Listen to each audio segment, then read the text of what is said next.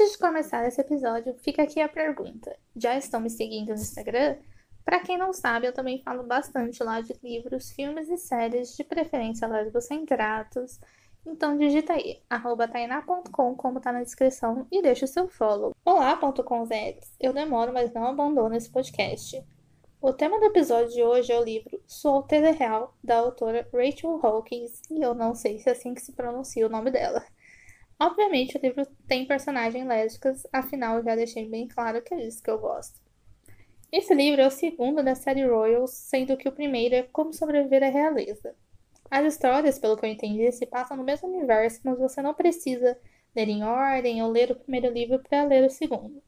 Tanto é que eu não li Como Sobreviver à Realeza e, sendo honesta, não li porque não tem mulheres se relacionando com mulheres. Antes de entrarmos nos detalhes da história e da minha opinião, eu vou ler para vocês o que está na orelha do livro, porque eu achei muito engraçado. Ela é sua inimiga, ela é sua amiga, ela é sua crush?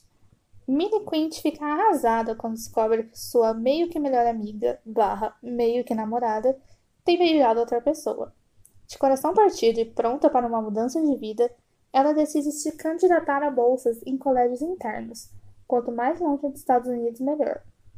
Quando aceita um colégio mais exclusivos do mundo, nas belas montanhas das terras altas da Escócia, ela fica em êxtase e vai para lá pronta para começar o resto de sua vida.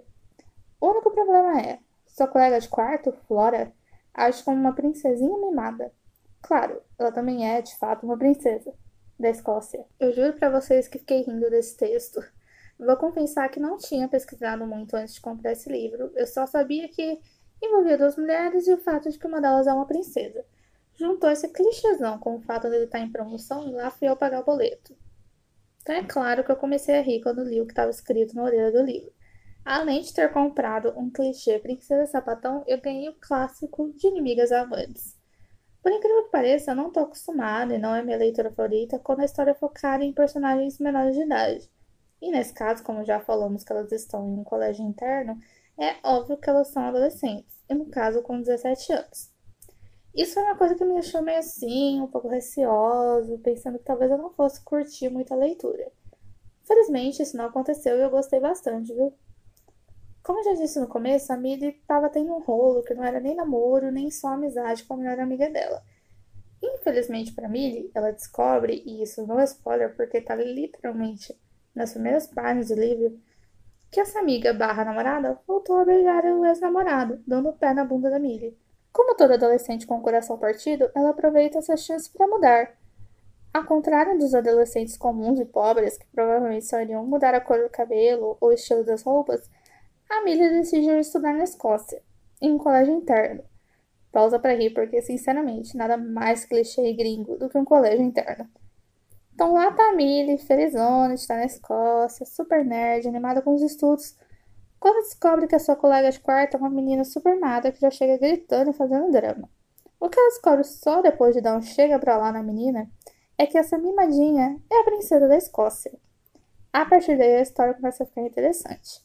As duas não vão uma com a cara da outra e sempre estão discutindo ou se provocando. E a Flora, nossa princesa lésbica, não poderia estar mais infeliz no colégio e começa a aprontar várias na tentativa de ser expulsa. O problema é que nessas que ela apronta, a Melly acaba estando envolvida, de um jeito ou de outro. E é em uma dessas que elas acabam se aproximando, tentando entender um lado da outra e passam de inimigas a amigas. É muito fofinho acompanhar como a Millie, narradora do livro, vai mudando a visão que tem da Flora. O que eu gostei é que não acontece de, em determinado ponto do livro, a Flora se tornar uma pessoa perfeita ou ser retratada como uma depois de tudo que ela aprontou e disse de ruim. O que acontece é realmente um desenvolvimento da personagem, no sentido dela perceber que dá para se abrir e ser quem realmente é. Ela não precisa ser o estereótipo da princesinha perfeita que faz tudo que mandam, mas também não precisa ser uma rebelde sem causa. Além da Flora, que é lésbica, o livro também coloca a Millie como bissexual. Gostei de ver as duas representações na história, da Millie que nunca foi rejeitada pelos amigos ou familiares por causa da sexualidade, e da Flora, que a mãe insiste que gostar de mulher é só uma fase e forma de rebeldia. O livro é de ponto de vista de uma adolescente, o público leitor-alvo são adolescentes, né? Então é claro que em alguns momentos eu estranhei, reparei que são usadas gírias, ou diálogos que são mais próximos da realidade desse público, usando bastante palavras como tipo no meio das frases. Nada que atrapalhe a leitura ou faça o livro ser considerado mal escrito. Mas, se você não curte esse tipo de escrita, é melhor escutar outro episódio do podcast e procurar outra leitura. Minha única crítica ao livro é que ele poderia ter desenvolvido melhor algumas coisas.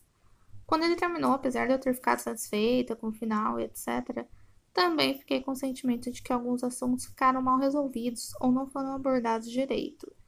Foi bem aquela sensação de que o final foi muito apressado e as coisas se resolveram muito rápido. Uma crítica que não tem a ver com a escrita, mas que estou percebendo ser bastante comum não só em livro gringo, mas também dos nacionais, é que, enquanto uma mulher lésbica me incomoda muito, é o fato de que quando temos personagens, por exemplo, gays ou bissexuais, as autoras utilizam a nomenclatura. Elas dizem fulano é bissexual. Mas quando temos uma personagem lésbica, isso não acontece. A autora ou autor só deixa no ar, coloca uma frase tipo gosto só de mulheres, ou tentei meninos, mas vi que não gostava. E a palavra lésbica fica lá esquecida no churrasco. Isso acontece também nessa história, então fica aqui a minha crítica. Não é ok você propositalmente ocultar a palavra lésbica quando a personagem claramente é lésbica. Existem momentos, motivos para você não se aprofundar ou nomear a sexualidade de uma personagem, e esse não foi um deles. De uma forma geral, a leitura é bem leve e divertida. Dá para dar umas risadinhas, torcer pelo casal, além de ler um pouco sobre família real e Escócia. Acho que vale a pena ser lido, principalmente como pausa entre leituras mais pesadas ou densas. Li ele na minha última semana de férias da faculdade, então serviu direitinho como uma despedida antes de eu precisar voltar a ler textos acadêmicos. Espero que tenham gostado desse episódio. Se tiverem alguma sugestão de livro, filme ou série, podem enviar lá no Instagram, que se eu acabar lendo ou assistindo, talvez venha parar aqui. E se você não quer perder nenhum episódio do podcast.com, se inscreve. Tchauzinho, até a próxima!